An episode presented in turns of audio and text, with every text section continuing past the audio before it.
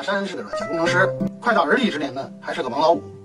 他爸妈呀，牵线搭桥帮他介绍对象，可是相亲多次呢，也是没成功。太难了。大山的工作单位啊，位于远郊区，平时呢，他就住在单位宿舍，周末呀才回家。上周六的上午呢，大山骑车走在小区的门口，一不小心啊，把一位正在打电话的年轻的漂亮孕妇给人撞了。幸好啊，人没事儿，但是不幸的是啊，把人家新买那个新款手机呀给撞坏了。哦吼！责任在大山，这也没办法，得赔人家损失。可是呢，他当时身上没带钱，只好呢就带着这位漂亮的孕妇呢就回家，就跟他妈呢先借钱赔给人家。到了家门口呢，他就请这孕妇啊在门外稍等一下。刚这一打开门啊，他妈呀正好从里屋走到客厅。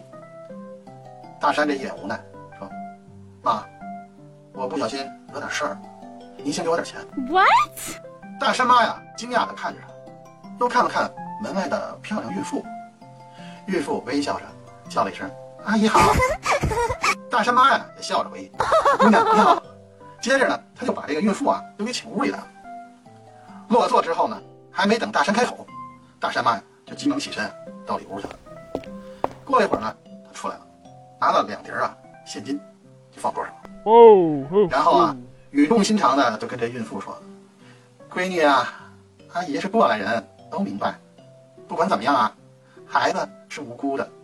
呃，如果你们俩想好了的话呢，以后我帮你们带孩子。”哎呦我去！看着妈妈认真的样子，大山彻底蒙圈了。身旁的孕妇笑得前仰后合。